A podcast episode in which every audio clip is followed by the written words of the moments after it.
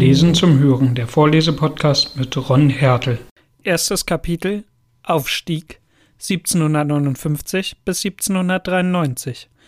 Am 31. Mai 1759 wird Joseph Fauché noch lang nicht Herzog von Entrenton. In der Hafenstadt Nantes geboren, Seeleute, Kaufleute seine Eltern, Seeleute seine Ahnen, nichts darum selbstverständlicher, als dass der Erbsohn wieder Meerfahrer würde, Schiffskaufmann oder Kapitän.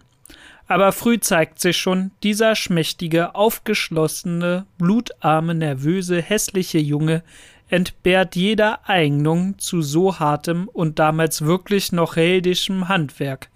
Zwei Meilen von Ufer und er wird schon seekrank. Eine Viertelstunde Laufen oder Knabenspiel und er ermüdet. Was also tun mit einem so zart geratenen Schößling, fragen sich die Eltern nicht ohne Sorge, denn das Frankreich um 1770 hat noch keinen rechten Raum für eine geistige, bereits aufgewachte und ungeduldig vordrängende Bürgerschaft. Bei Gericht, bei der Verwaltung, in jeder Anstellung, jedem Amt bleiben alle fetten Pfründen dem Adel vorbehalten. Für den Hofdienst benötigt man gräfliches Wappen oder gute Baronie. Selbst in der Armee bringt es ein Bürgerlicher mit grauen Haaren kaum weiter als bis zum Corporal. Der dritte Stand ist überall noch ausgeschlossen, in dem schlecht beratenen, korrupten Königreich kein Wunder, dass er ein Vierteljahrhundert später mit Fäusten fordern wird, was man allzu lange seiner demütigen bittenden Hand versagte. Bleibt nur die Kirche, diese tausend Jahre alte, an Weltwissen den Dynastien unendlich überlegene Großmacht, denn klüger, demokratischer und weitherziger.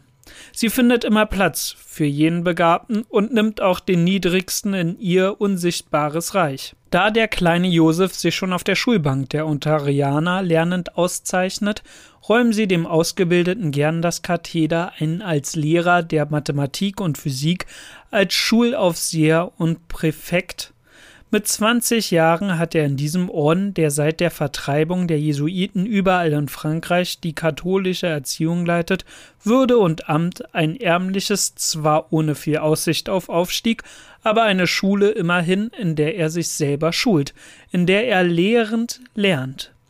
Er könnte höher gelangen, Pater werden vielleicht einmal gar Bischof oder Eminenz, wenn er die Priestergelübde leistete aber typisch für Joseph Fauché, schon auf der ersten der untersten Stufe seiner Karriere tritt ein charakteristischer Zug seines Wesens zutage, seine Abneigung, sich vollkommen, sich unwiderruflich zu binden an irgendjemand oder irgendetwas.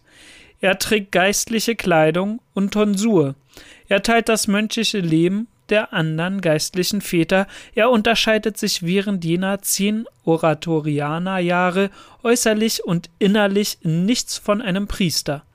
Aber er nimmt nicht die höheren Wein, er leistet kein Gelübde. Wie immer in jeder Situation hält er sich den Rückzug offen, die Möglichkeit der Wandlung und Veränderung. Auch an die Kirche gibt er sich zwar zeitweilig und nicht ganz ebenso wenig wie später an die Revolution, das Direktorium, das Konsulat, das Kaisertum oder Königreich, nimmt einmal Gott, geschweige denn einem Menschen verpflichtet sich Joseph Fauché jemals zeitlebens treu zu sein. Zehn Jahre lang vom 20. bis zum 30. Jahre geht dieser blasse, verschlossene Halbpriester durch Klostergänge und stille Refektorien. Er unterrichtet in Nyon, Saumur, Vinon, Paris, aber er spürt kaum den Wechsel des Wohnorts, denn das Leben eines Seminarlehrers spielt sich gleich still, ärmlich und unscheinbar ab in einer Stadt wie der anderen. Immer hinter schweigsamen Mauern, immer vom Leben abgesondert. 20 Schüler, 30 Schüler, 40 Schüler, denen man Latein beibringt, Mathematik und Physik, blasse, schwarzgewandete Knaben, die man zur Messe führt und im Schlafsaal überwacht, einsame Lektüre in wissenschaftlichen Büchern, ärmliche Mahlzeiten, schlechte Bezahlung, ein schwarzes, verschabtes Kleid, ein klösterliches, anspruchsloses Dasein. Wie eine Erstarrung scheinen sie unwirklich und abseits von Zeit und Raum, unfruchtbar und ehrgeizlos diese zehn stillen, verschatteten Jahre. Aber doch, in diesen zehn Jahren der Klosterschule lernt Joseph Fauché viel, was dem späteren Diplomaten unendlich zugute kommt, vor allem die Technik des Schweigenkönnens, die magistrale Kunst des Selbstverbergens, die Meisterschaft der Seelenbeobachtung und Psychologie. Dass dieser Mann ein Leben lang jeden Nerv seines Gesichts auch in der Leidenschaft beherrscht, dass man nie eine heftige Wallung des Zorns, der Erbitterung, der Erregung in seinem unbeweglichen, gleichsam in Schweigen vermauerten Gesicht entdecken kann, dass er mit der gleichen tonlosen Stimme das Umgänglichste wie das Furchtbarste gelassen ausspricht und mit dem gleichen lautlosen Schritt ebenso durch die Gemächer des Kaisers wie durch eine tobende Volksversammlung zu schreiten weiß.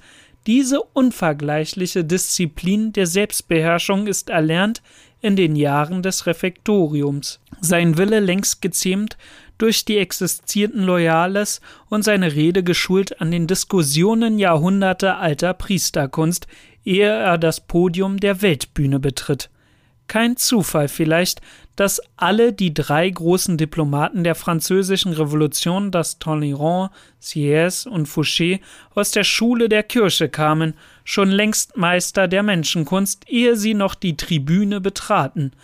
Die uralte gemeinsame, weit über die hinausreichende Tradition prägt ihren sonst gegensätzlichen Charakteren in den entscheidenden Minuten eine gewisse Ähnlichkeit auf. Dazu kommt bei Fouché noch eine eiserne, gleichsam spartanische Selbstsucht, einen inneren Widerstand gegen Luxus und Prunk, ein Verbergen können privaten Lebens und persönlichen Gefühls.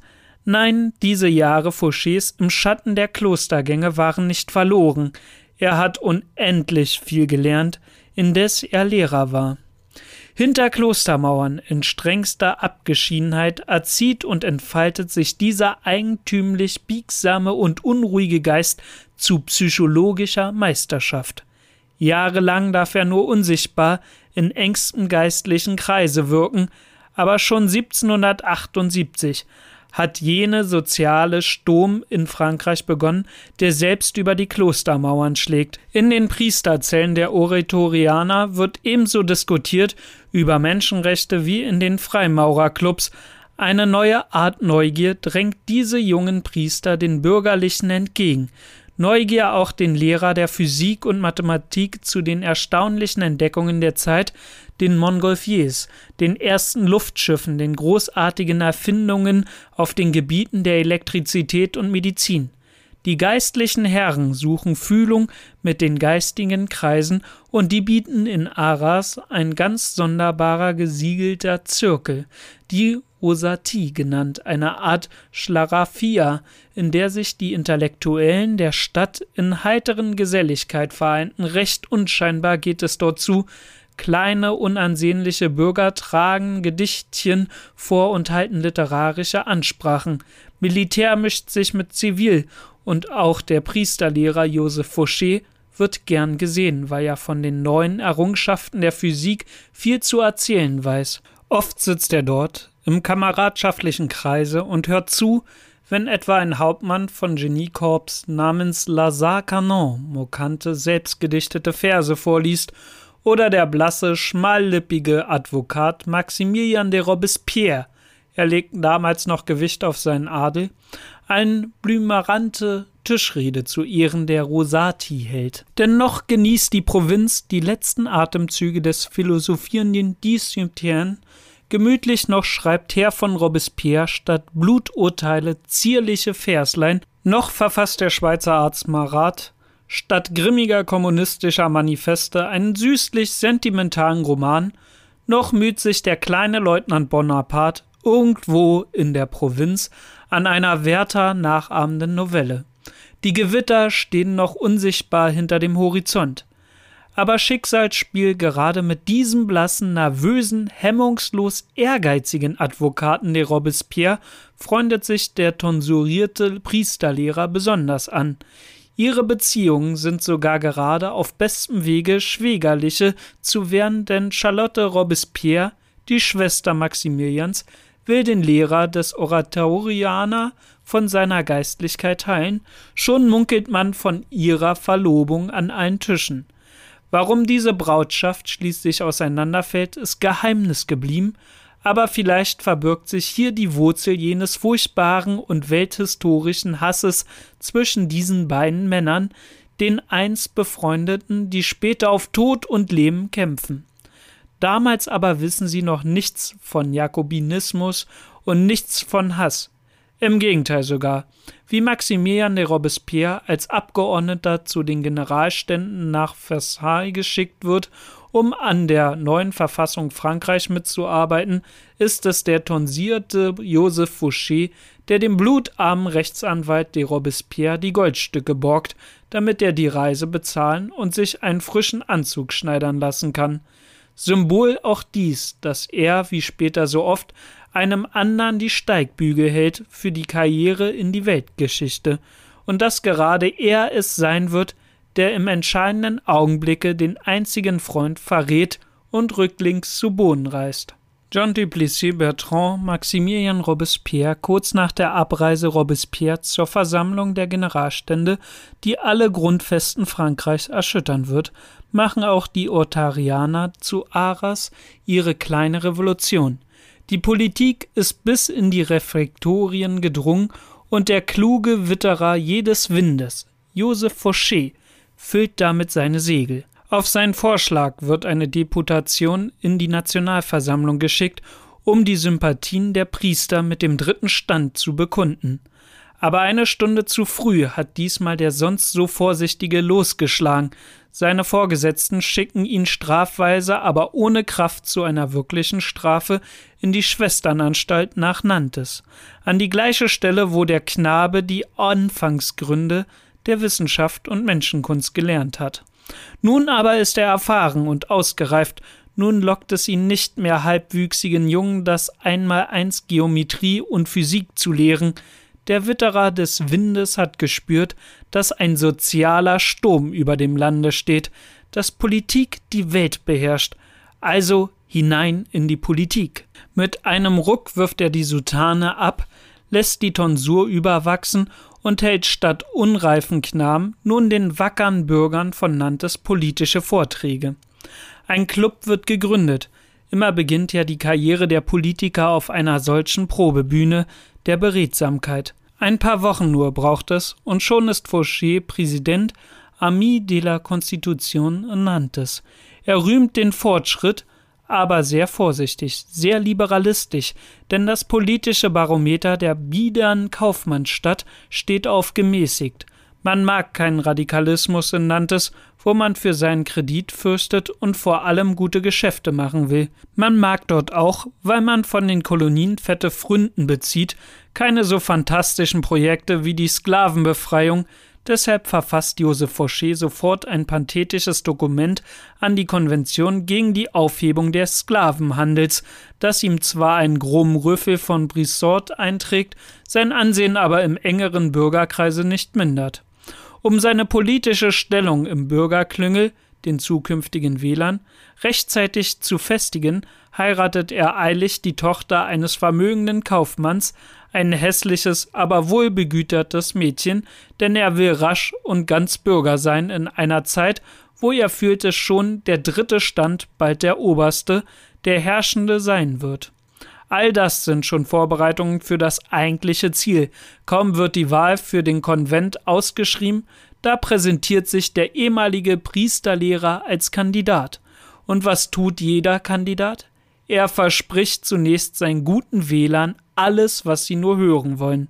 So schwört Fouché, den Handel zu schützen, das Eigentum zu verteidigen, die Gesetze zu respektieren. Er wettert, denn der Wind bläst in Nantes mehr von rechts als von links, bei weitem wortreicher gegen die Unordnungmacher als gegen das alte Regime. Tatsächlich wird er anno 1792 zum Deputierten des Konvents gewählt und die dreifarbige Kokarde des Deputierten ersetzt nun für lange die verborgen und still getragene Tonsur. Joseph Fauché ist zur Zeit seiner Wahl 32 Jahre alt, kein schöner Mann, durchaus nicht. Hagerer, fast gespenstig dürrer Leib, ein schmalknochiges Gesicht mit eckigen Linien, hässlich und unangenehm. Scharf die Nase, scharf und eng auch der immer verschlossene Mund, fischhaft kalt die Augen unter schweren, fast schläfrigen Lidern, die Pupillen katzengrau wie kugeliges Glas. Alles in diesem Gesicht, alles an diesem Manne ist gleichsam dünn mit Lehmstoff dosiert, er sieht aus wie ein Mensch bei Gaslicht, fahl und grünlich, kein Glanz in den Augen, keine Sinnlichkeit in den Bewegungen, kein Stahl in der Stimme, dünn und strähnig das Haar, rötlich und kaum sichtbar die Augenbrauen, graufahl die Wangen. Es ist, als wäre nicht genug Farbstoff da, dieses Gesicht ins Gesunde zu tönen. Immer wirkt dieser zähe, unerhört arbeitskräftige Mensch wie ein Müder, wie ein Kranker, wie ein, wie ein Rekonvaleszent. Jeder, der ihn sieht, hat den Eindruck, dieser Mensch hat kein heißes, rotes, rollendes Blut. Und in der Tat, auch selig gehört er zur Rasse der Kaltblüter. Er kennt keine groben mitreißenden Leidenschaften, ist nicht zu Frauen getrieben und nicht zum Spiel. Er trinkt kein Wein, er freut sich nicht an der Verschwendung, er lässt seine Muskeln nicht spielen, er lebt nur in Zimmern zwischen Akten und Papieren. Nie gerät er in sichtbaren Zorn, nie bleibt ein Nerv in seinem Gesicht, nur zu einem kleinen Lächeln, bald höflich und bald höhnig kräuseln sich diese scharfen, blutleeren Lippen. Nie erkennt man unter dieser lehmgrauen, scheinbar schlaffen Maske eine wirkliche Spannung. Nie verrät unter den rot geränderten, schweren Lidern das Auge seine Absicht oder eine Bewegung seine Gedanken. Diese unerschütterliche Kaltblütigkeit ist auch Fauchets eigentliche Kraft. Die Nerven beherrschen ihn nicht, die Sinne verführen ihn nicht, all seine Leidenschaft lädt und entspannt sich hinter der undurchdringlichen Wand seiner Stirn. Er lässt seine Kräfte spielen und lauert dabei wach auf die Fehler der anderen. Er lässt die Leidenschaft der anderen sich verbrauchen und wartet geduldig, bis sie sich verbraucht haben oder in ihrer Unbeherrschtheit eine Blöße geben, dann erst stößt er unerbitterlich zu. Furchtbar ist diese Überlegenheit seiner nervenlosen Geduld. Wer so warten kann und so sich verbergen, der kann auch den Geübtesten täuschen. Ruhig wird Fauché dienen, er wird ohne mit der Wimper zu zucken die gröbsten Beleidigungen, die schmachvollsten Erniedrigungen kühl lächelnd einstecken, keine Drohung, keine Wut wird diesen Fischblütigen erschüttern. Robespierre und Napoleon, beide zerschellen sie an dieser steinernen Ruhe wie Wasser am Fels. Drei Generationen, ein ganzes Geschlecht stürmt und verebbt in Leidenschaft, indes er kalt und stolz beharrt, der einzige Leidenschaftslose. Diese Kälte also des Blutes bedeutet Fouchés eigentliches Genie. Sein Körper hemmt ihn nicht und reißt ihn nicht mit. Er ist gleichsam nicht dabei in all diesen verwegenen Geistspielen. Sein Blut, seine Sinne, seine Seele, all diese verwirrenden Gefühlselemente eines wirklichen Menschen tun nie wirklich mit bei diesem heimlichen Hasardeur, dessen ganze Leidenschaft hinaufgeschoben ist ins Gehirn. Denn dieser trockene, Schreibstubenmensch liebt lasterhaftes Abenteuer und seine Passion ist die Intrige. Aber nur vom Geist aus kann er sie erschöpfen und genießen, und nichts verbirgt seine unheimliche Freude an der Wirrnis, an der Zettelei genialer und besser als der nüchterne Habitus des pflichttreuen, biederen Beamten, als den er sich sein Leben lang maskiert.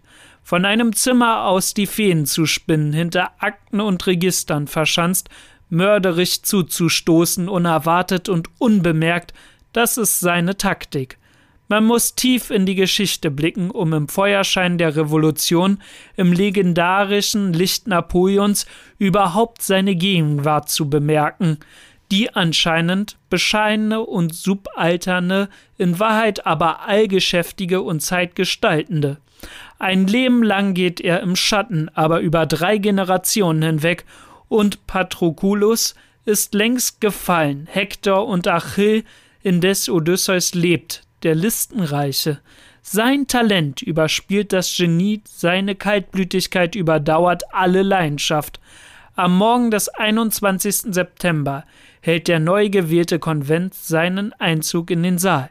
Nicht mehr so feierlich, so pompös ist die Begrüßung wie bei der ersten gesetzgebenden Versammlung vor drei Jahren. Damals stand noch in der Mitte ein kostbarer Damastfauteuil mit weißen Lilien bestickt, der Platz des Königs.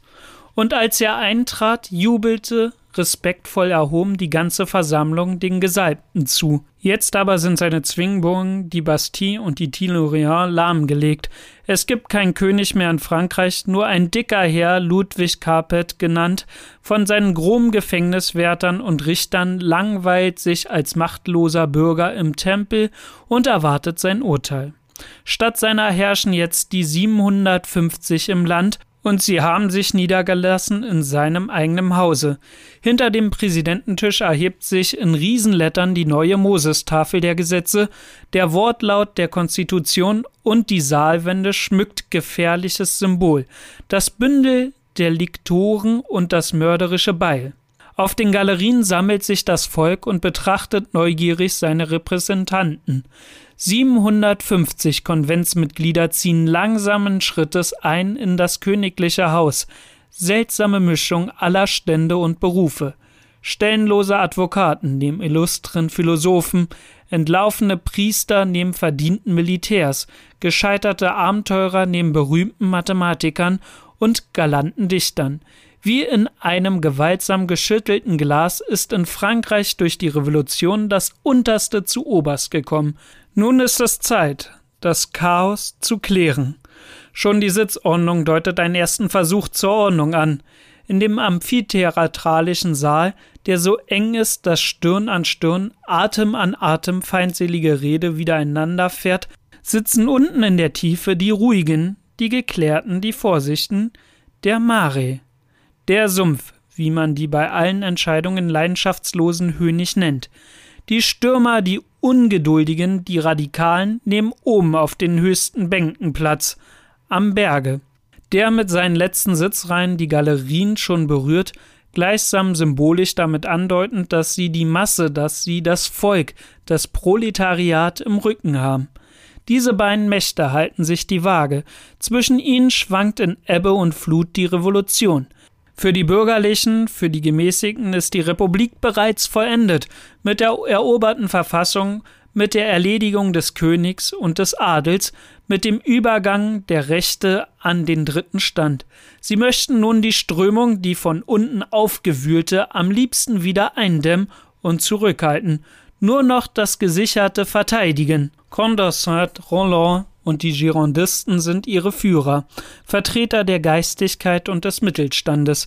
Jene vom Berge aber wollen die gewaltige revolutionäre Woge noch weitertreiben, bis sie alles mit sich reißt, was am Bestehenden an Rückständigkeiten noch überblieb.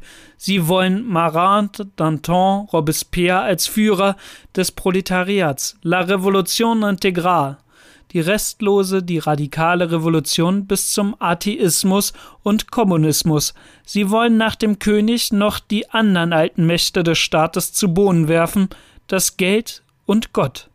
Unruhig schwankt zwischen beiden Parteien die Waage. Siegen die Girondisten, die Gemäßigten, so wird die Revolution allmählich versanden in eine erste liberale, dann konservative Reaktion. Siegen die Radikalen, so treiben sie in allen Tiefen und Wirbelstürme der Anarchie. So täuscht der feierliche Einklang der ersten Stunde keinen der Anwesenden in dem schicksalhaften Saal. Jeder weiß, dass hier bald ein Kampf beginnen wird um Leben und Tod, um Geist und Gewalt. Und die Stelle, an der ein Abgeordneter Platz nimmt, oben, unten in der Ebene oder oben am Berge, sagt schon im Voraus seine Entscheidung. Mit den 750, die den Saal des entthronten Königs feierlich beschreiten, tritt auch die dreifarbige Binde des Volksbeauftragten quer über der Brust. Joseph Fouché, der Deportierte von Nantes, schweigt ein. Schon ist die Tonsur überwachsen, längst das Kleid des Priesters abgetan, er trägt wie sie alle schmucklose Bürgertracht. Wo wird er Platz nehmen? Joseph Fouché. Bei den Radikalen am Berge oder bei den Gemäßigten in der Tiefe? Joseph Fouché zögert nicht lange. Er kennt nur eine Partei, die er treu war und treu bleibt bis ans Ende. Die stärkere der Majorität. So wägt und zählt er auch diesmal innerlich die Stimmen und sieht, zur Stunde steht die Macht noch bei den Girondisten, bei den Gemäßigten. Also setzt er sich hin auf ihre Bänke, zu Condorcet, zu Roland, zu Servin, den Männern, die die Ministerien in der Hand halten, die alle Ernennungen beeinflussen und die Fründen verteilen. Dort in ihren Mitte fühlt er sich sicher, dort setzt er sich hin. Aber wie er die Augen zufällig nach oben hebt, wo die Gegner, die Radikalen, ihre Stellung bezogen haben, begegnet er einen strengen, abweisenden Blick. Sein Freund Maximilian Robespierre. Der Advokat von Arras hat dort seine Kämpfer um sich versammelt und durch das gehobene Lorgnon sieht der Unbarmherzige, der eitel auf seinen eigenen Starrsinn keinem anderen Schwanken oder Schwäche verzeiht, kalt und höhnig auf den Opportunisten herab. In diesem Augenblick ist das letzte ihrer Freundschaft zu Ende. Von nun ab spürt bei jeder Geste und jeder Handlung Fouché im Rücken diesen unbarmherzigen, prüfenden, streng beobachtenden Blick des ewigen Anklägers, des unerbitterlichen Puritaners und weiß, er muss vorsichtig sein. Vorsichtig, kaum einer ist es mehr als er. In den Sitzungsberichten der ersten Monate vermisst man vollkommen den Namen Joseph Fouché. Indes allungestüm und eitel zur Rednertribüne sich drängen, Vorschläge machen, Tiranen halten, einander anklagen und befeinden, betritt der Deputierte von Nantes niemals das erhobene Pult. Schwäche der Stimme, so entschuldigt er sich bei seinen Freunden und Wählern, behindern ihn an der öffentlichen Rede. Und da alle die anderen gierig und ungeduldig sich das Wort im Munde reißen, fällt das Schweigen dieses scheinbar Bescheidenen nur sympathisch auf. Aber in Wahrheit ist seine Bescheidenheit Berechnung. Der Ex-Physiker kalkuliert erst das Parallelogramm der Kräfte. Er beobachtet, er zögert mit seiner Stellungnahme, weil er die Waage noch ständig schwanken sieht. Vorsichtig spart er sein entscheidendes Votum erst für den Augenblick, da sie sich endgültig auf die eine oder andere Seite zu senken beginnt. Nur nicht zu früh sich verbrauchen, nur nicht vorzeitig sich festlegen, nur sich nicht binden für immer. Denn noch ist es nicht entschieden, ob die Revolution fortschreiten wird oder zurückebben. Als rechter Seemannssohn wartet er, um auf den Rücken der Welle zu springen, erst auf den rechten Wind und hält sein Fahrzeug im Hafen.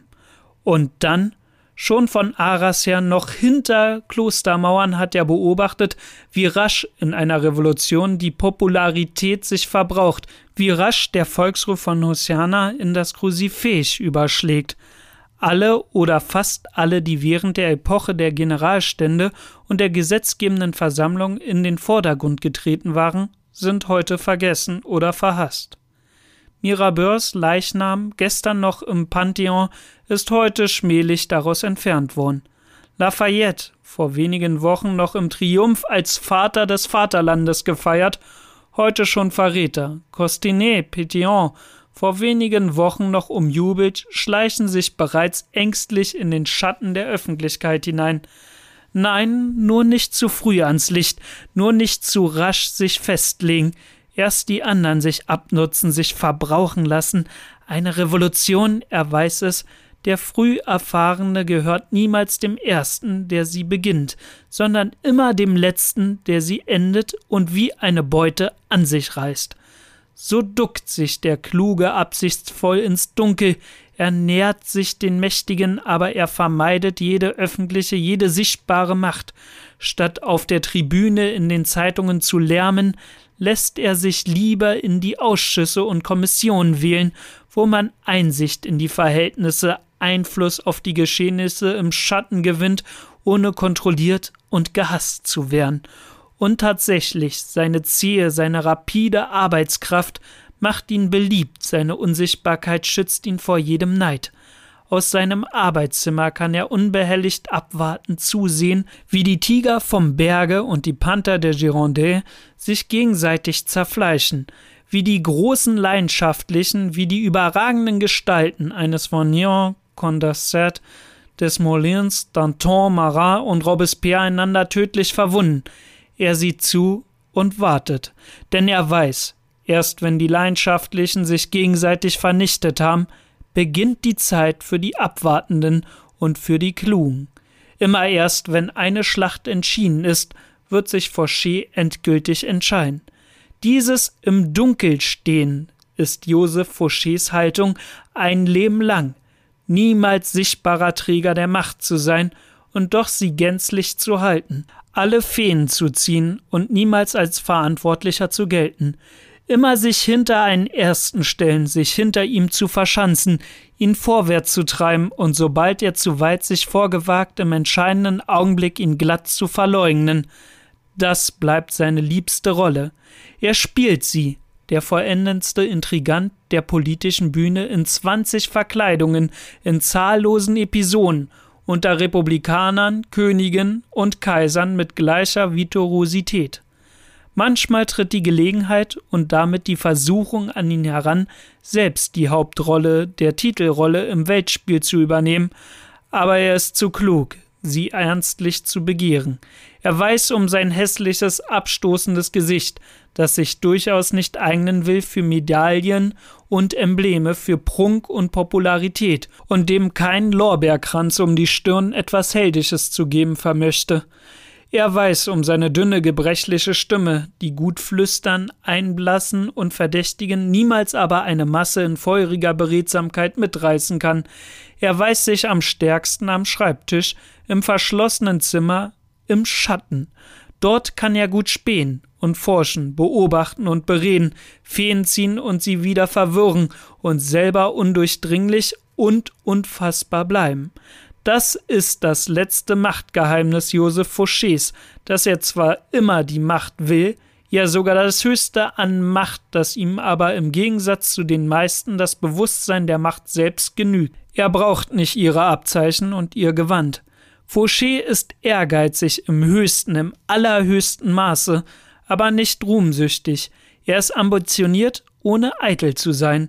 Als echter und rechter Geistspieler liebt er nur die Spannungswerte des Herrschertums, nicht seine Insignien. Den Lektorenstab, das Königszepter, die Kaiserkrone mag beruhigt ein anderer tragen, ob Stark oder Strohmann, das ist ihm gleichgültig.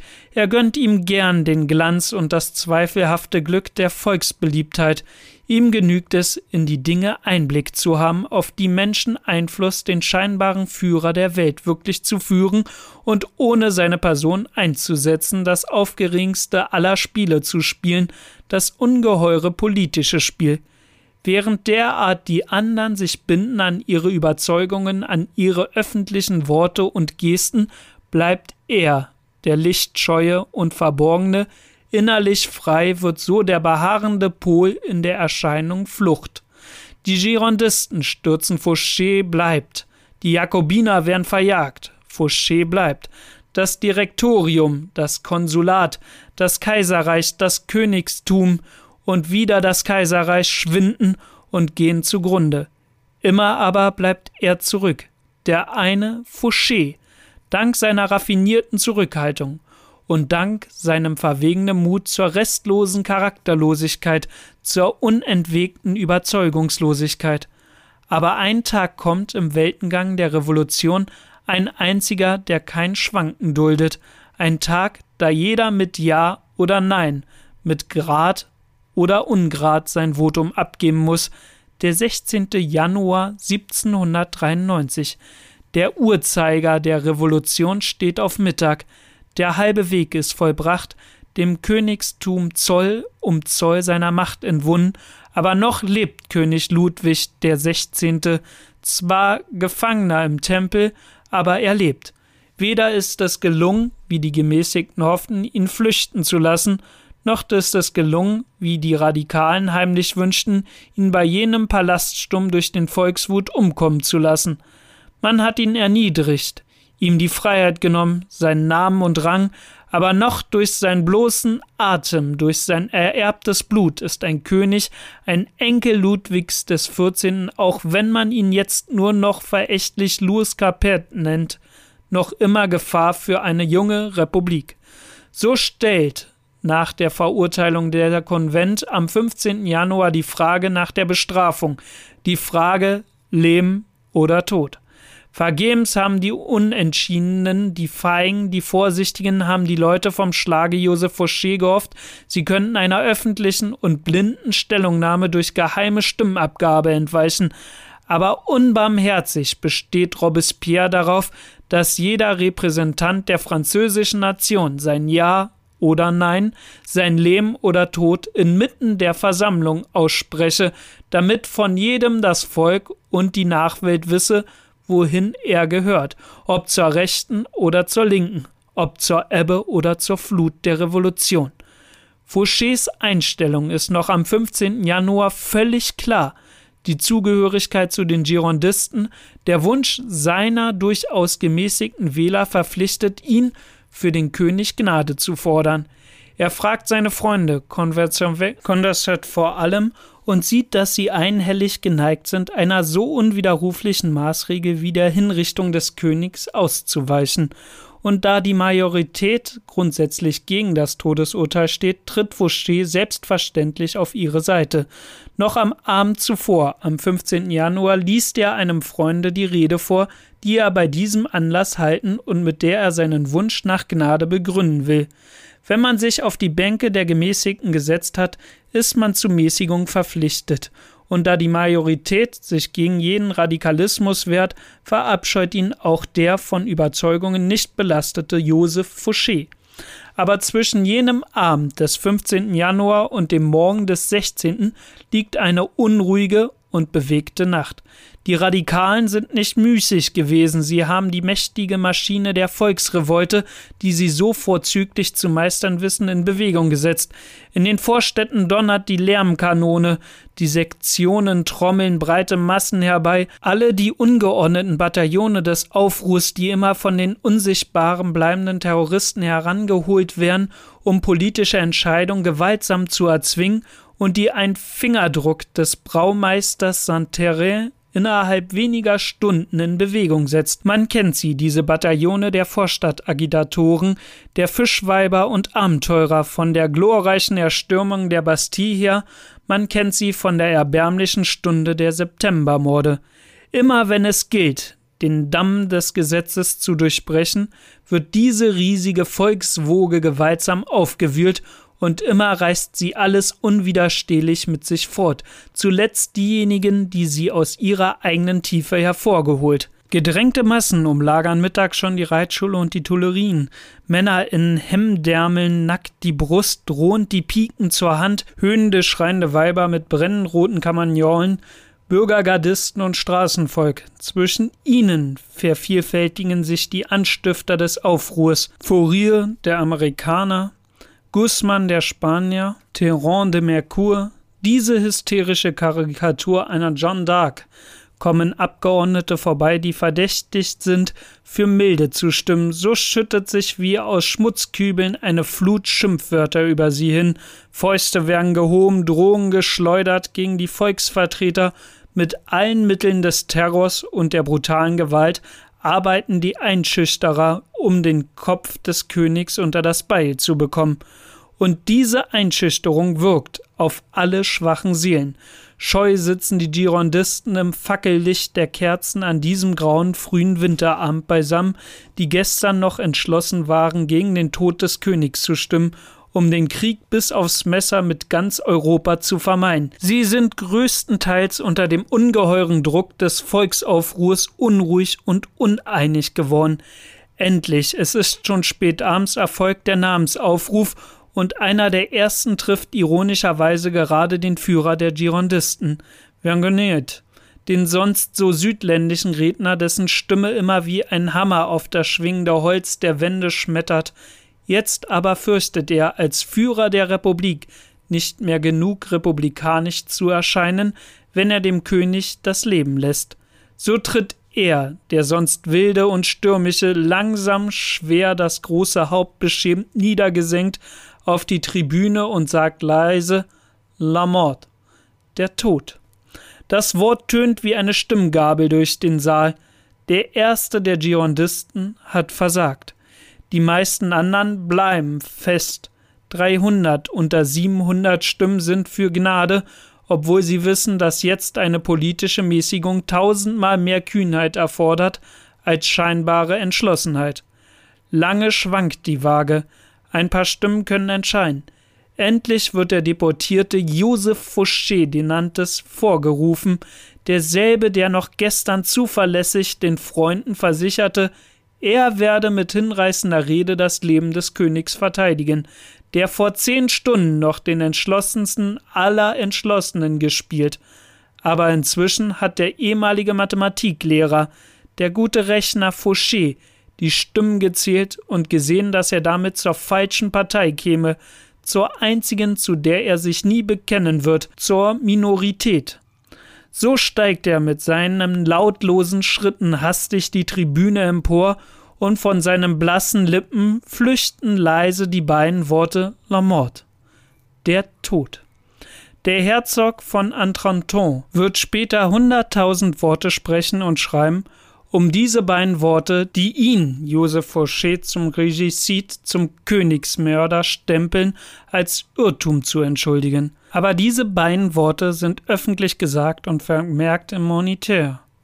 Sie sind nicht auszustreichen aus der Geschichte und denkwürdig auch in der persönlichen Geschichte seines Lebens, denn sie sind Joseph Fouché erster öffentlicher Umfall. Er ist Condorcet und Donon seinen Freunden heimtückisch in den Rücken gefallen. Er hat sie genaht und betrogen.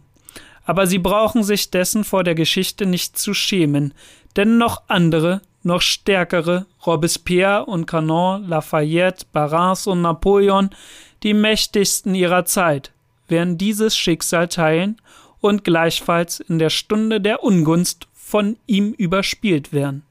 In dieser Minute aber enthüllt sich zum ersten Mal in Joseph Fauchés Charakter auch noch ein anderer und sehr ausgeprägter Wesenzug, seine Frechstirnigkeit. Wenn er verräterisch eine Partei verlässt, so geschieht dies niemals langsam und vorsichtig. Er schlängelt sich nicht drückerisch heimlich aus Reih und Glied, sondern am helllichten Tag, Kalt lächelnd, mit einer verblüffenden und niederschmetternden Selbstverständlichkeit geht er geradewegs zum bisherigen Gegner über und übernimmt all dessen Worte und Argumente. Was die einzigen Parteifreunde von ihm meinen und reden, was die Menge, die Öffentlichkeit denkt, lässt ihn vollständig kalt. Wichtig bleibt ihm nur eins: immer beim Sieger, niemals beim Besiegten zu sein. In der Blitzartigkeit dieser Umkehr, im maßlosen Zynismus seiner Charakterumstellung bewährt er einen Maß Frechheit, das unwillkürlich betäubt und zur Bewunderung zwingt. Ihm genügen 24 Stunden, oft nur eine Stunde, oft nur eine Minute, um blank die Fahne seiner Überzeugung wegzuwerfen und eine andere rauschend zu entrollen. Er geht nicht mit einer Idee, sondern geht mit der Zeit. Und je rascher sie rennt, desto geschwinder wird er nachlaufen. Er weiß, seine Wähler zu Nantes werden empört sein, wenn sie morgen im Moniteur sein Votum lesen. So gilt es, sie zu überrennen, statt zu überzeugen. Und mit jener blitzhaften Kühnheit, mit jener Frechstirnigkeit, die in solchen Sekunden ihm beinahe einen Schein von Größe gibt, wartet er diese Empörung gar nicht ab, sondern kommt dem Angriff durch eine Attacke zuvor. Einen Tag schon nach der Abstimmung lässt Fouché ein Manifest drucken, in dem er donnernd als innerste Überzeugung proklamiert, was in Wahrheit ihm die Furcht vor parlamentarische Missgunst eingegeben. Er will sein Wähler nicht Zeit lassen zu denken und nachzurechnen, sondern mit raschen zustoßender Brutalität sie terrorisieren und einschüchtern. Marat und die hitzigsten Jakobiner können nicht blutrünstiger schreiben als dieser gestern noch gemäßigte an seine bravbürgerlichen Wähler. Die Verbrechen des Tyrannen sind sichtbar geworden und haben alle Herzen mit Empörung erfüllt. Wenn sein Kopf nicht sofort unter dem Schwerte fällt, dürfen alle Räuber und Mörder erhobenen Hauptes dahingehen, und das furchtbarste Chaos würde uns bedrohen. Die Zeit ist für uns und gegen alle Könige der Erde so proklamiert derselbe die Hinrichtung als unumgängliche Notwendigkeit, der am Tag zuvor noch ein wahrscheinlich ebenso überzeugtes Manifest gegen die Hinrichtung in der Rocktasche bereithielt. Und tatsächlich, der kluge Rechner hat richtig kalkuliert. Selber Opportunist, kennt er die unwiderstehliche Fallkraft der Feigheit. Er weiß, dass in allen politischen Maßaugenblicken Kühnheit der entscheidende Nenner aller Berechnung ist. Er behält Recht, Die braven konservativen Bürger ducken sich ängstlich vor diesem frechen, unvermuteten Manifest. Verwirrt und verlegen beeilen sie sich, ihre Zustimmung zu einer Entscheidung zu geben, der sie innerlich auch nicht im entferntesten zustimmen. Keiner wagt zu widersprechen, und seit jenem Tage hat Joseph Fouché den harten und kalten Hebel in der Hand, mit dem er die schwersten Krisen bewältigt, die Verachtung der Menschen. Von diesem Tage an, vom 16. Januar, wählt bis auf weiteres das Charakterchamäleon Joseph Fauché die rote Farbe, der Gemäßigte wird über Nacht Erzradikaler und Ultraterrorist.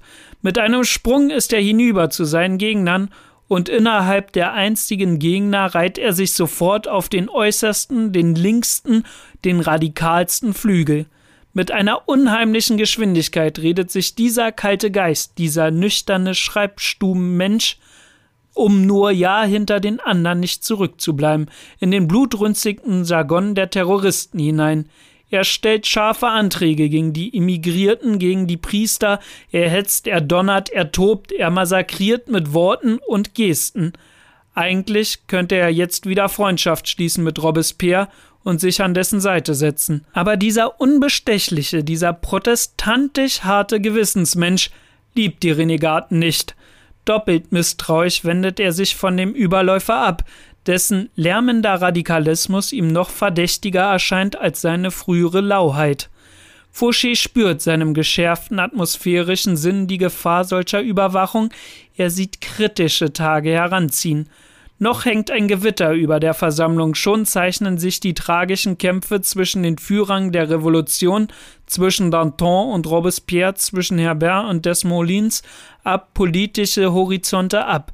Man müsste sich innerhalb des Radikalismus abermals entscheiden, und Fauché liebt nicht, sich festzulegen, ihr das Bekenntnis gefahrlos und einträglich wird. Er weiß, dass es Situationen in schicksalhaften Zeiten gibt, die ein Diplomat am klügsten bemeistert, indem er ihnen ausweicht. So zieht er es vor, die politische Arena des Konvents während des Kampfes zu verlassen und sie erst wieder zu betreten, wenn das Ringen entschieden ist. Für solchen Rückzug gibt es jetzt glücklicherweise einen ehrenvollen Vorwand, denn der Konvent wählt 200 Delegierte aus seiner Mitte, damit sie in den Landbezirken die Ordnung aufrechterhalten.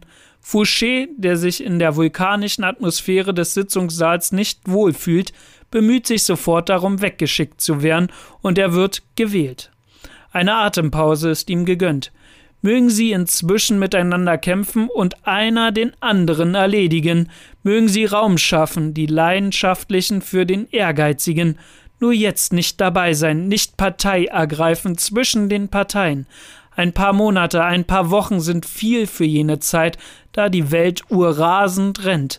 Wird er wiederkehren, so ist die Entscheidung schon gefallen, und er kann dann geruhig und gefahrlos an die Seite des Siegers treten, zu seiner ewigen Partei zur Majorität. Die Geschichte der Provinz wird im Allgemeinen wenig beachtet in der französischen Revolution. Alle Darstellungen starren gleichsam auf das Ziffernblatt von Paris, wo einzig der Gang der Stunde sichtbar wird. Aber das Pendelgewicht, das ihren Gang regelt, ruht im Lande und bei den Armeen. Paris ist nur das Wort, die Initiative, der Antrieb, das riesige Land aber die Tat und die entscheidenden fortwirkende Kraft. Rechtzeitig hat der Konvent erkannt, dass das Tempo der Revolution in der Stadt und jenes auf dem Lande nicht recht zusammenstimmen. Die Menschen im Dorf, in den Weilern und Gebirgen denken nicht so schnell wie die der Hauptstadt. Sie saugen viel langsamer und vorsichtiger die Ideen in sich auf und verarbeiten sie in ihrem eigenen Sinn. Was im Konvent in einer Stunde gesetzt wird, sickert nur langsam und tropfenweise hinein in das flache Land, meist schon verfälscht und verwässert von den royalistischen Provinzbeamten und der Geistlichkeit den Menschen der alten Ordnung. Immer sind darum die Landbezirke um eine Weltstunde hinter Paris zurück herrschen im Konvent die Girondisten, so wählt das Land noch königstreu. Triumphieren die Jakobiner, so nähert sich das Land erst geistig der Girondins an. Vergebens dagegen alle pathetischen Dekrete, denn nur langsam und zaghaft bricht damals das gedruckte Wort sich Bahn bis in die Auvergne und die Vendée. So beschließt der Konvent, das lebende Wort in tätiger Gestalt in der Provinz zu schicken, um den Rhythmus der Revolution in ganz Frankreich zu beleben, dem zögernden und beinahe gegenrevolutionären Tempo der Landbezirke Schach zu bieten. Er wählt aus seiner eigenen Mitte 200 Abgeordnete, die seinen Willen vertreten sollen, und gibt ihnen fast unbeschränkte Gewalt. Wer die dreifarbige Schärpe und den roten Federhut trägt, hat diktatorische Rechte. Er kann Steuern einheben, Urteile fällen, Rekruten fordern, Generäle absetzen, keine Behörde darf sich ihm widersetzen, der in seiner geheiligten Person symbolisch den Willen des ganzen Nationalkonvents darstellt. Seine Macht ist unbegrenzt wie einst die der Prokonsulin Roms, die in alle unterjochten Länder den Willen des Senats brachten. Jeder ein Diktator, ein selbstherrlicher Gebieter, gegen dessen Entscheidung kein Appell gilt und keine Beschwerde. Ungeheuer ist die Macht dieser erlesenen Gesandten, aber ungeheuer auch ihre Verantwortung. Innerhalb ihres zugeteilten Reiches scheinen sie jeder ein König, ein Kaiser, ein unbeschränkter Autokrat. Aber hinter eines jenen Nacken glitzert die Guillotine, denn der Wohlfahrtsausschuss überwacht jede Beschwerde und fordert von jedem über seine Geldbarung unbarmherzig genaue Rechenschaft. Wer nicht hart genug sich gezeigt, gegen den wird man hart sein. Wer wiederum zu tollwütig sich gebärdet, hat gleichfalls Rache zu erwarten. Geht die Richtung zu dem Terror zu, so waren es terroristische Maßnahmen die richtigen, neigt sich die Waage zur Milde, so sind sie ein Fehler gewesen. Scheinbar Herren eines ganzen Landes sind sie doch alle Knechte des Wohlfahrtsausschusses, Untertan der Strömung der Stunde. Darum schielen und horchen sie auch so unablässig zurück nach Paris, um, während sie über Tod und Leben schalten, ihres eigenen gewiss zu sein. Es ist kein leichtes Amt, das sie übernehmen. Genau wie die Generäle der Revolution vor dem Feind weiß ein jeder von ihnen, dass nur eins sie vor der blanken Klinge rettet und entschuldigt der Erfolg. Die Stunde, da Fauché als Prokonsul abgesandt wird, gehört den Radikalen. So gebärdet sich Fauché in seinem Departement der Loire Inférieure, in Nantes und Nevers und Montlyons wütend radikal. Er wettert gegen die Gemäßigten, er überschüttet das Land mit einem Schnellfeuer von Kundmachungen, er bedroht die Reichen, die Zaghaften, die Halbschlächtigen in der grimmigsten Weise. Er holt ganze Regimenter Freiwilliger mit moralistischem und wirklichem Zwang aus den Dörfern heraus und schickt sie gegen den Feind an Organisationskraft, an geschwinder Erfassung der Situation ist er jedem anderen seiner Gefährten zumindest gleich, an Verwegenheit des Wortes ihnen allen überlegen. Denn dies eine muss festgehalten werden. Joseph Fauché bleibt nicht wie die berühmten Vorkämpfer der Revolution Robespierre und Danton vorsichtig in der Frage der Kirche und des Privateigentums, das jene respektvoll noch als unverletzlich erklärten, sondern stellt entschlossen ein radikal sozialistisches und bolschewistisches Programm auf, das erste klare kommunistische Manifest der Neuzeit ist in Wahrheit nicht jen berühmte von Karl Marx, nicht der hessische Landbote von Georg Büchner, sondern jene sehr unbekannte von der sozialistischen Geschichtsschreibung geflissentlich übersehene Instruction in Lyon, die zwar von Collot de Hebräus und Fauché gemeinsam gezeichnet, aber zweifellos von Fauché allein verfasst ist. Dieses energische, der Zeit in seinen Forderungen um hundert Jahre voraus begehrende Dokument eins der erstaunlichsten der Revolution, ist wohl wert, aus dem Dunkel herausgeholt zu werden, mag seine historische Geltung auch an Wert verlieren, dadurch, dass der spätere Herzog von Entrenton dann verzweifelt verleugnet, was er einstmal als bloßer Bürger Joseph Fouché gefordert hat. Immerhin, rein zeitgemäß betrachtet, stempelt ihn dies sein damaliges Glaubensbekenntnis zum ersten klaren Sozialisten und Kommunisten der Revolution. Nicht Marat, nicht Chomet haben die kühnsten Forderungen der französischen Revolution formuliert, sondern Joseph Fouché. Und heller und greller als jede Beschreibung erleuchtet der Originaltext sein sonst immer in Zwielicht flüchtendes Charakterbild. Diese Instruction beginnt kühn mit einer Unfehlbarkeitserklärung aller Verwegenheiten, Alles ist denen verstattet, die im Sinne der Revolution handeln. Für den Republikaner gibt es keine Gefahr, als hinter den Gesetzen der Republik zurückzubleiben. Wer sie überschreitet, wer auch scheinbar über das Ziel hinausschießt, ist oft noch immer nicht am richtigen Ende angelangt. Solange es noch einen einzigen Unglücklichen auf der Erde gibt, muss die Freiheit noch weiter und weiter voranschreiten. Nach diesem energischen, gewissermaßen schon maximalistischen Vorklang definiert Fouché den revolutionären Geist folgendermaßen. Die Revolution ist für das Volk gemacht, aber man verstehe darunter nicht jene durch ihren Reichtum privilegierte Klasse, welche alle Genüsse des Lebens und alle Güter der Gesellschaft an sich gerissen hat. Das Volk ist einzig die Gesamtheit der französischen Bürger und vor allem jene unendliche Klasse der Armen, die die Grenzen unseres Vaterlandes verteidigen und die Gesellschaft durch ihre Arbeit ernähren. Die Revolution wäre ein politisch und moralisches Unwesen, wollte sie sich nur um das Wohlergehen von ein paar hundert Individuen bekümmern und das Elend von 24 Millionen fortdauern lassen.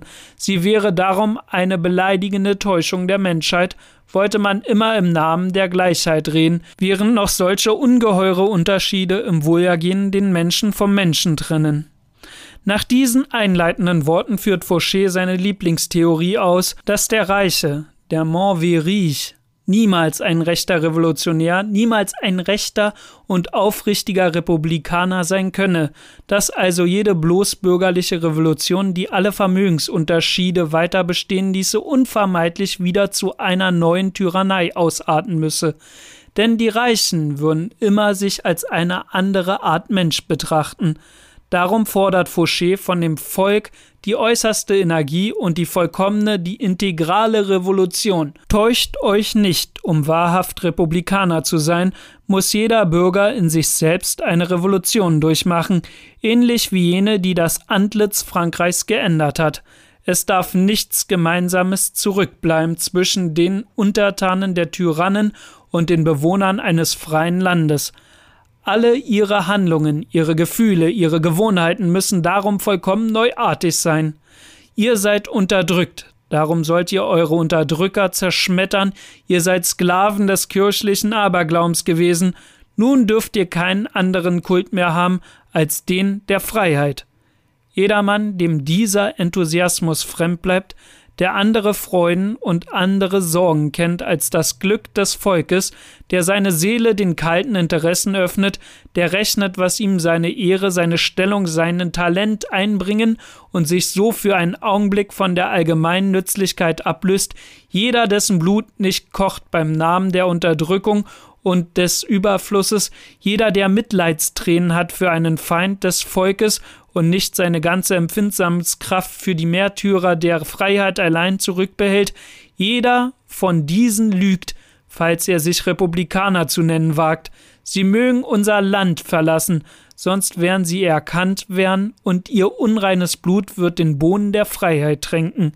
Die Republik will in ihrem Kreis nur freie Menschen. Sie ist entschlossen, alle anderen auszurotten, und sie erkennt nur jene als ihre Kinder, die für sie leben, kämpfen und sterben wollen. In dem dritten Absatz dieser Instruction wird das revolutionäre Bekenntnis dann nackt und unverhohlen zum kommunistischen Manifest, dem ersten deutlich von 1793. Jeder Mann, der mehr als das Nötigste besitzt, muss zu dieser außerordentlichen Hilfsleistung herangezogen werden und diese Taxe muss im Verhältnis stehen zu den großen Aufforderungen des Vaterlandes, so müsst ihr zunächst in einer großzügigen und wirklich revolutionären Weise feststellen, wie viel jeder Einzelne für die öffentliche Sache zu erlegen hat. Es handelt sich da nicht um eine mathematische Festlegung und auch nicht um die ängstliche zögernde Methode, die man sonst bei der Ausschreibung der öffentlichen Besteuerung aufwendet. Diese besondere Maßnahme muss den Charakter der Umstände tragen. Handelt also großzügig und kühn, nimmt jeden Bürger alles weg, was er nicht nötig braucht, denn alles Überflüssige, les superflu, ist eine offenkundige Verletzung des Volksrechte.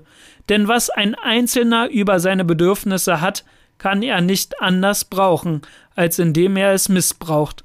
So lasst ihm nichts als das unbedingt Nötige, Der ganze Rest gehört während des Krieges der Republik und ihren Armeen.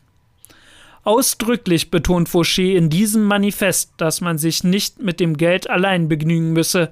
Alle Gegenstände, fährt er fort, deren sie im Überfluss haben, die den Verteidigern des Vaterlandes nützlich sein können, verlangt jetzt das Vaterland.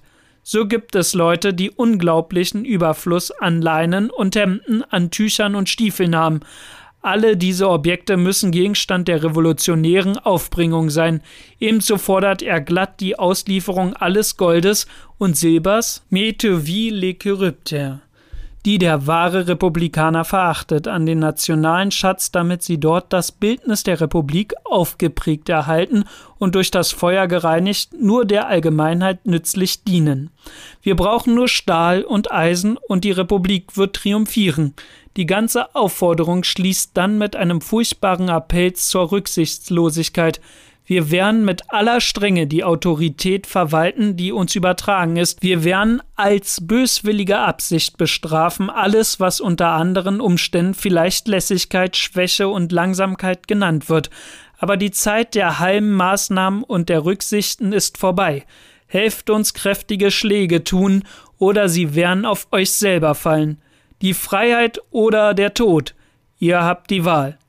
Diese theoretische Schriftstück lässt schon die Praxis Joseph Fouché als Prokonsul ahnen. In dem Departement der Law and Fair in Nantes Never Somnolence wagt er den Kampf gegen die stärksten Mächte Frankreichs, vor denen selbst Robespierre und Danton vorsichtig zurückgeschreckt waren, gegen das Privateigentum und gegen die Kirche. Er handelt rasch und entschieden in diesem Sinn der Egalisation de Fortune. Durch die Erfindung der sogenannten philanthropischen Komitees denen die Vermögenden angeblich nach freiem Gutdünken Geschenke zuweisen haben, aber um nicht undeutlich zu scheinen, fügt er schon von vornherein die sanfte Mahnung bei, dass, wenn der Reiche von seinem Rechte, das Regime der Freiheit liebenswert zu machen, keinen Gebrauch mache, die Republik ein Recht hätte, sich seines Vermögens zu bemächtigen. Er duldet keinen Überfluss und schränkt diesen Begriff des Superflu energisch ein. Der Republikaner braucht nichts als Eisen, Brot und 40 Ekus Einkommen. Fouché holt die Pferde aus den Ställen, das Mehl aus den Säcken. Er macht die Pächter persönlich mit dem Leben verantwortlich, dass sie in ihrer Vorschreibung nicht zurückbleiben. Er anbefiehlt das Kriegsbrot des Weltkriegs, das Einheitsbrot und verbietet jedes weiße Luxusgebäck. Jede Woche stellt er derart 5000 Rekruten auf die Beine, ausgerüstet mit Fern, Schuhen, Kleidung und Flinten. Gewaltsam bringt er die Fabriken in Gang und alles gehorcht seiner eisernen Energie. Geld fließt ein, Steuern und Abgaben und Spenden, Lieferungen und Leistungen, und stolz schreibt er an den Konvent nach zwei Monaten Tätigkeit Orogigi d'être Man schämt sich, hier noch für reich zu gelten aber wahrhaftig hätte er sagen sollen, man zittert hier reich zu sein. Gleichzeitig wie als Radikaler und Kommunist offenbart sich Joseph Fauché, der spätere millionenreiche Herzog von Antranton, der sich fromm unter der Patronance eines Königs in der Kirche zum zweiten Mal trauen lassen wird, damals noch als wildwütigster, als der leidenschaftlichste Kämpfer gegen das Christentum. Dieser heuchlerische Kult muss durch den Glauben an die Republik und die Moral ersetzt werden, donnert er in seinen Brandbrief, und schon fallen wie brennende Blitze die ersten Maßnahmen in die Kirchen und Kathedralen. Gesetz auf das Gesetz, Dekret auf Dekret. Kein Priester darf sein geistliches Kleid tragen außerhalb der religiösen Stätte. Jedes Vorrecht wird ihm genommen, denn es ist Zeit, argumentiert er, dass diese hochmütige Klasse wieder zur Reinheit des Urchristentums zurückgeführt werde und in die bürgerliche Klasse zurücktrete. Bald genügt es Joseph Fauché nicht mehr nur Oberst der Militärmacht, höchster Beamter der Justiz, unbeschränkter Diktator der Verwaltung zu sein, er reißt auch alle kirchlichen Befugnisse an sich, er hebt das Zölibat auf, gebietet den Priestern innerhalb eines Monats zu heiraten oder ein Kind zu adoptieren. Er schließt Ehen und scheidet sie auf offenen Markte. Er steigt auf die Kanzel, von der er sorgfältig alle Kreuze und religiösen Bildnisse entfernt wohnen, und hält atheistische Predigten, in denen er die Unsterblichkeit und das Dasein Gottes leugnet. Die christlichen Begräbniszeremonien werden abgeschafft und als einzige Tröstung auf die Kirchenhöfe die Inschrift gemeißelt, der Tod ist ein ewiger Schlaf. In Nivers führt der neue Papst bei seiner Tochter, die er nach dem Departement Nivray nennt, als erster im Land die bürgerliche Taufe ein. Nationalgarde muss ausrücken mit Trommeln und Musik, und auf offenen Markte gibt er dem Kinde ohne kirchlichen Beistand Taufe und Namen. In Moulins reitet er an der Spitze eines Zuges durch die ganze Stadt, einen Hammer in der Faust und zerschlägt die Kreuze, Kruzifixe und Heiligenbilder, die schändlichen Wahrzeichen des Fanatismus. Die geraubten Priestermitrien und Altardecken werden zu einem Brandstoff aufgeschichtet, und während die Flammen grell emporschlagen, umtanzt der Pöbel jubelnd dieses atheistische Autodaf. Aber bloß gegen tote Dinge, gegen wehrlose Steinfiguren und zerbrechliche Kreuze zu wüten, wäre für Fauché nur ein halber Triumph. Der wirkliche gelingt ihm erst, als unter seiner Beredsamkeit der Erzbischof Francis Laurent sich die Kutte abreißt und die rote Mütze aufsetzt, als dreißig Priester ihm begeistert nachfolgen, ein Erfolg, der wie eine Brandwelle das ganze Land Frankreich durchläuft, und stolz kann er sich gegen seinen schwächlicheren Atheistenkollegen rühmen, er habe den Fanatismus zerschmettert, das Christentum in dem ihm unterstellten Gebiet so ausgerottet wie den Reichtum. Taten eines wütigen, tollen Leidenschaft eines fanatischen Fanatisten, würde man meinen, aber Joseph Fouché bleibt in Wahrheit auch hinter einer vorgetäuschten Leidenschaft immer Rechner, immer Realist. Er weiß, dass er dem Konvent Rechenschaft schuldet, weiß auch, dass die patriotischen Phrasen und Briefe gleichzeitig mit den Ansignaten längst im Kose gesunken sind und man, um Bewunderung zu erregen, mentalische Worte finden muss, so sendet er während die ausgehobenen Regimenter an die Grenzen marschieren den ganzen Ertrag seines Kirchenraubes nach Paris. Kisten über Kisten werden in den Konvent geschleppt, gefüllt mit goldenen Monstranzen, zerbrochenen und geschmolzenen Silberleuchtern und vollgewichtigen Kruzifixen und herausgebrochenen Juwelen.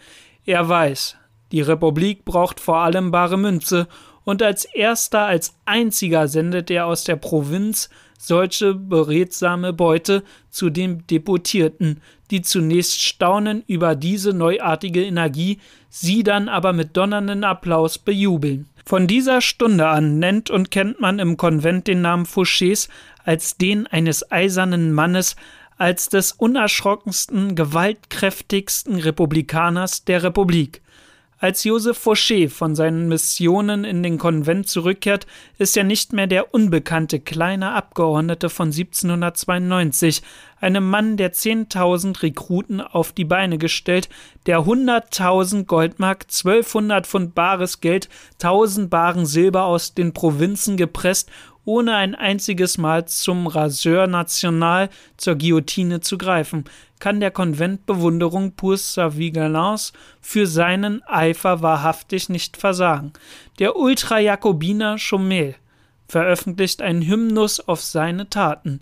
Der Bürger Fauché, schreibt er, hat die Wunder vollbracht, von denen ich erzählt habe. Er hat das Alter geehrt, die Schwachen unterstützt, das Unglück geachtet, den Fanatismus zerstört den Föderalismus vernichtet.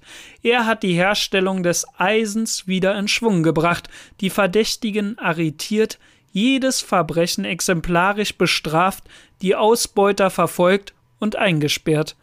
Ein Jahr nachdem er sich vorsichtig und zögernd auf die Bänke der Gemäßigten gesetzt, gilt Fouché schon als der radikalste der Radikalen und wie jetzt der Aufstand in Lyon einen besonders energischen Mann ohne Rücksichten und Skrupel erfordert, wer könnte da geeigneter erscheinen, das furchtbarste Edikt durchzuführen, das jemals diese oder eine andere Revolution ersonnen.